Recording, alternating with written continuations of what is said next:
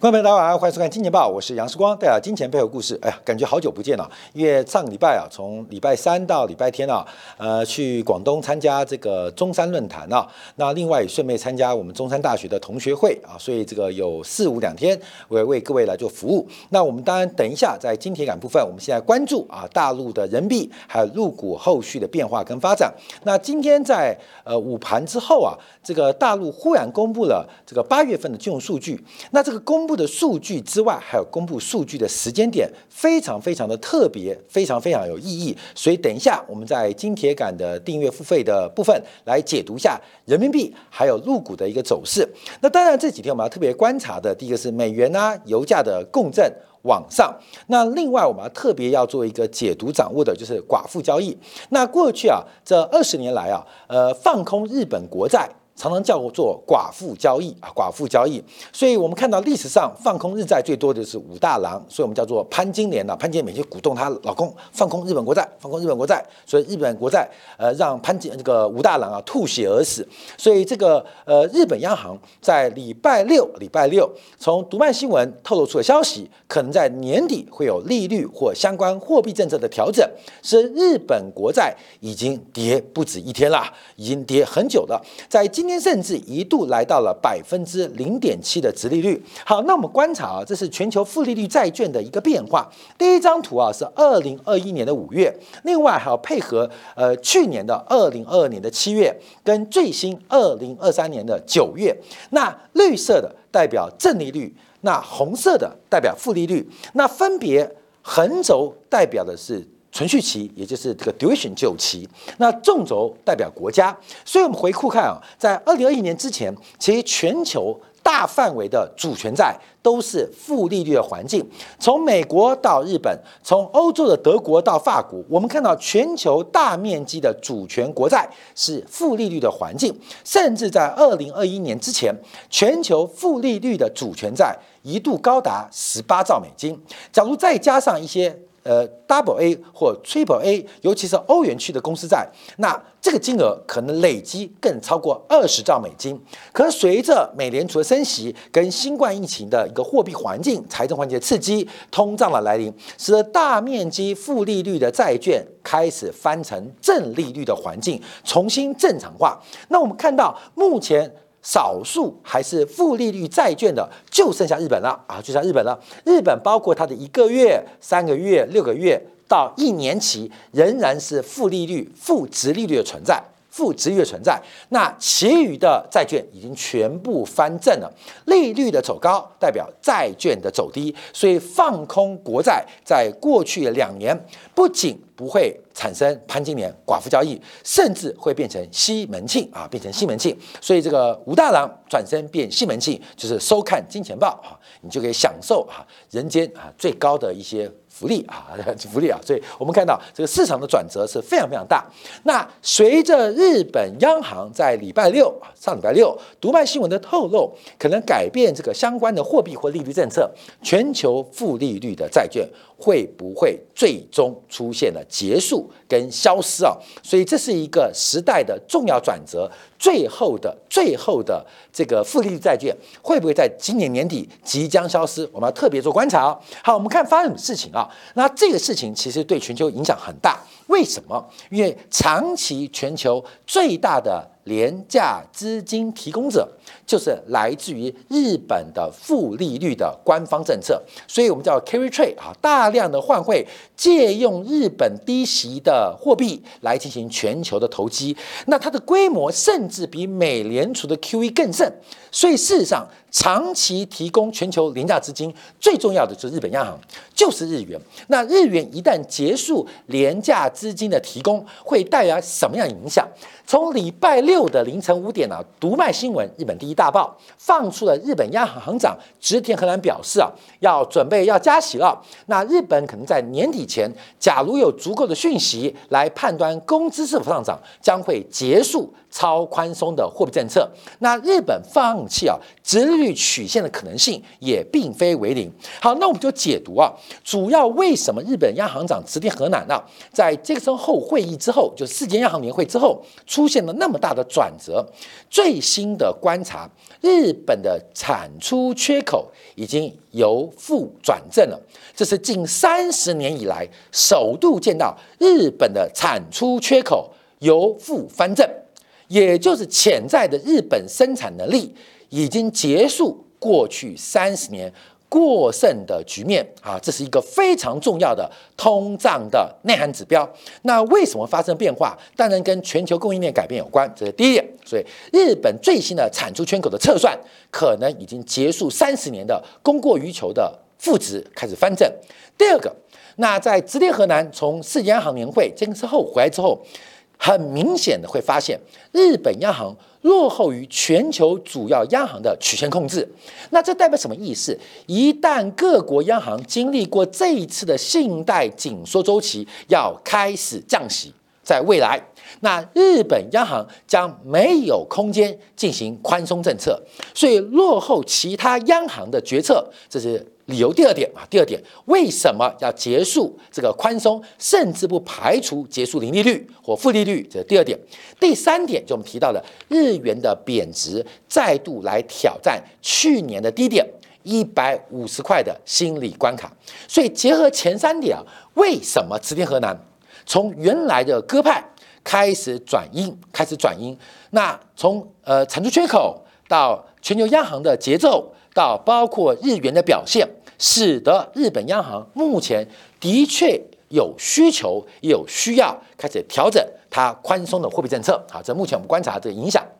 当然，我就提到，因为最重要就是对我们的影响，就是日元的这个低利率或零利率一旦结束，那全球那种不要钱、不要成本的资金。是不是就没有了啊？负利率时代就正式宣告结束，这是一个很重要的指标跟观察啊。好，那我们先从汇率角度做观察啊。这个产出缺口跟各国央行的这个决策时间表，我们之前有提过。好，我们先从汇率观察，因为日元目前啊是在上礼拜一度来到一百四十七点八七啊，就一百四十八，再度来挑战去年九月到十月的高点。我们先从短期日线做观察，因为日元的快速贬值导致了日本的底层老百姓的购买力下滑。也物价的膨胀，日元的贬值，其实对于日本的社会的稳定会有相当的压力。那当然它有对立面，任何事情都要辩证啊。所以日本的底层劳工购买力的下滑，它的对立面就是日本企业利润的回升，包括日本企业。损益表的回升啊，这是对立面，所以有两个考虑嘛。企业利率回升来自于日元贬值，而日元贬值为什么导致企业利率回升？最重要的直接因素就是日本劳工的购买力，日本劳工的工资实际购买力正在下滑，在日线观察，所以日元贬值太快，容易引发社会动荡压力。那另外一个观察就从月线做掌握，因为日元大幅的贬值啊，那就刚刚讲的哦，是企业的损益表。那日元大幅的贬值，导致日本的企业的资产负债表也得到非常大修复的机会。我们去设想，二零一一年啊，当时日元的高峰对美元是一块钱美金可以换到只能换到七十五块的日元，也就是你拿七十五块日元可以换到一块钱美元。隔了十二年之后，现在要用一百五十块钱日元才能换一块钱美金，也就是整个日本的货币，日本的货币。在过去十二年当中啊，属龙、虎、兔、龙、蛇、马、羊、狗、猫、驴、骆驼之后，我们看到十二年之后，日元的货币等于贬值了一半。那这个贬值一半代表什么意思？就代表日本的负债，日元的负债其实也等于五折偿还。各位注意哦，也等于是五折偿还。所以日本的资产负债表。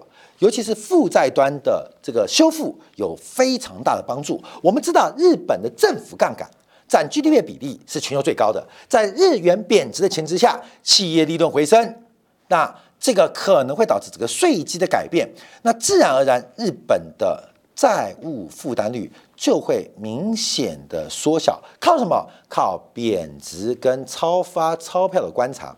那当然有对立面，我们说辩证，那债权人的损失就会非常非常的惨重。就是对于日本进行放贷啊，这个的债权人。呃，就会非常非常惨重，所以这种惨重也有可能让长期对于日元的投资失去信心啊，失去信心。所以，我们看到过去几年了，很多前几年，包括我们还财经知名作家吴淡如啊，还曾经说要去投资日本的房地产啊。那我们看最近这几年，日本的房地产有没有涨？有涨，可是相对日元贬值，你跑了一只鸡。捡回了一只鸡毛啊，就这概念，所以日元大幅贬值也会让长期投资日本的债权人会产生信心上的危机。所以日元的逐贬，其实日本央行有一定的责任，有一定的必要性。所以当然任何事情啊都有对立面啊，有正面跟反面。所以我们这边解读在日元逐贬的必要性跟观察。好，那至少就掌握了，因为。日元假如结束相关的货币宽松的态度，会有什么影响？在今天，日本十年期国债已经来到了百分之零点七，百分之零点七，这已经创下近十年的最高点，已经快要创下近十年的最高峰。今天我们呢，呃，我们的小朋友有开一个题目啊，就是日美国的这个银行存款继续加大流失，继续加快流失，钱去哪里了？第一部分是被美联储给货币 QT 给收掉了，第二部分是大量的往货币基金做转移。随着货币基金的报酬率远高于银行的活定存，使得全社会的资产端正在做改变。那这个转变。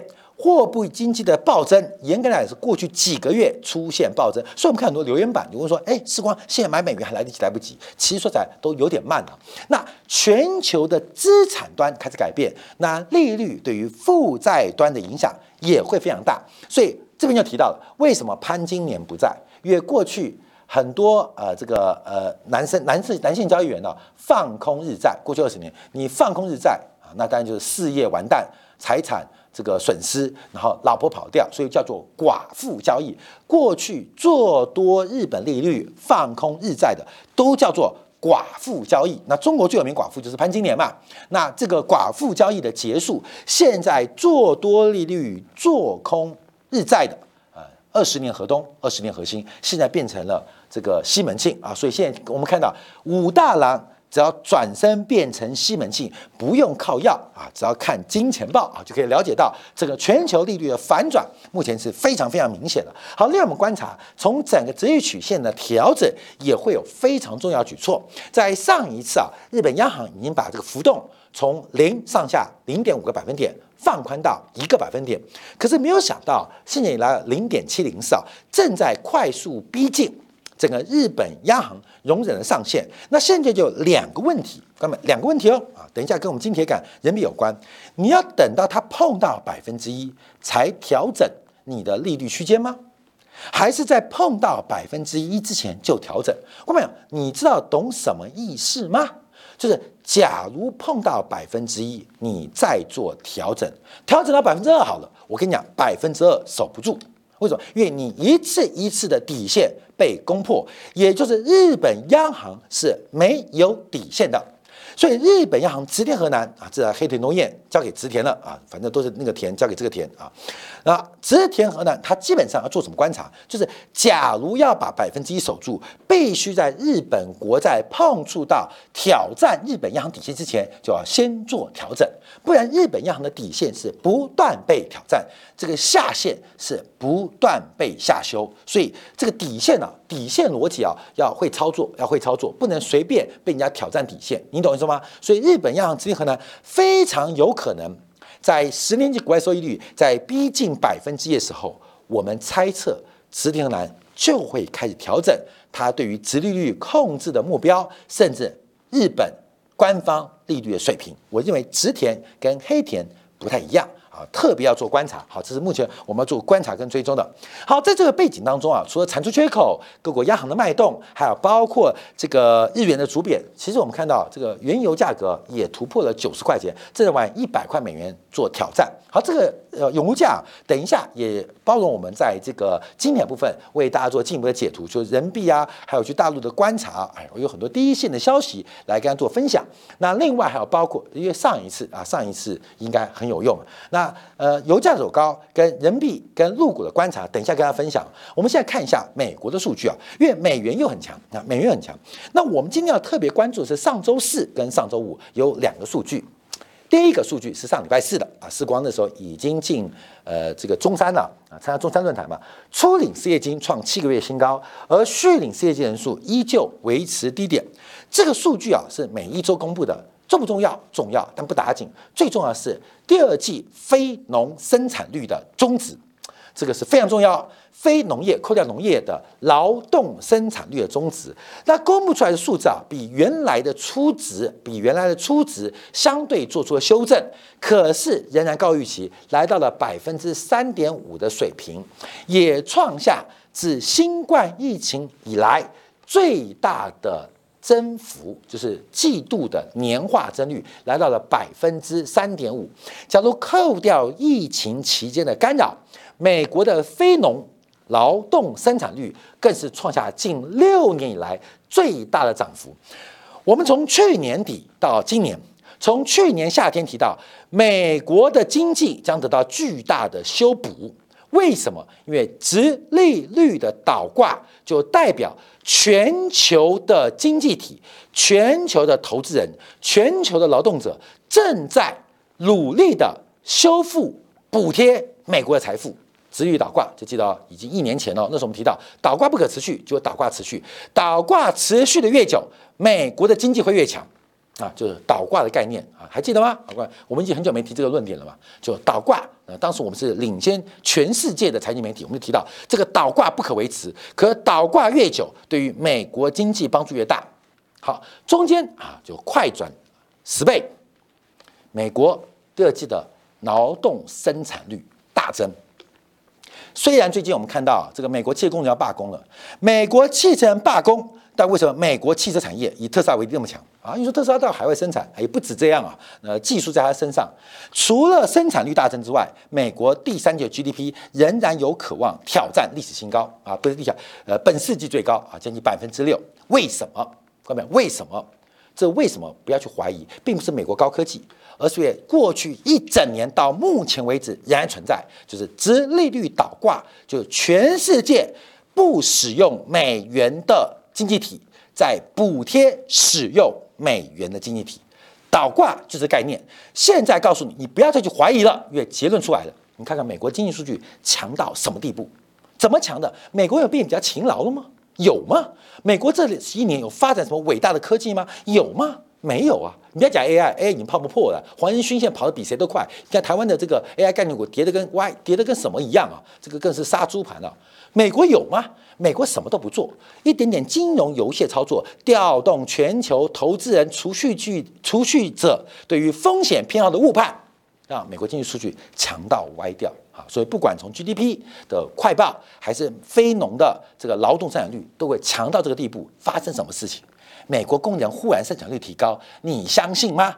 你相信吗？你想不能不相信，因为这一年当中，全世界贡献美国至少数兆美元的财富，到目前为止还在书写，就是因为倒挂的关系，就是因为倒挂关系啊。好，这有时候我们再提到，等到那倒挂结束，我们再回顾为什么美国通过金融游戏调动人的全人类的欲望，管你是反美的、亲美的，管你是黑色的、白色的、黄色的，调动你的欲望。来补贴美国的财富啊！这我们等到倒挂结束，我们再再讲这专题啊。好，但我们要讲这为什么？因为从非农的劳动生产率会算出一个自然利率的讨论。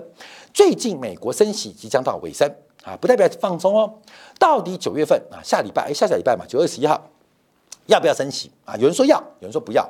呃，不要的人大声一点点。那我们提到，现在美国的升息从原来一次三码到一次两码，到一次一码，到一次半码。那什么叫一次半码呢？就是两次会息升会议啊，升息一次。所以九月、十一月是先升息再等待，还是先等待再升息？所以最近很多讨论是自然利率。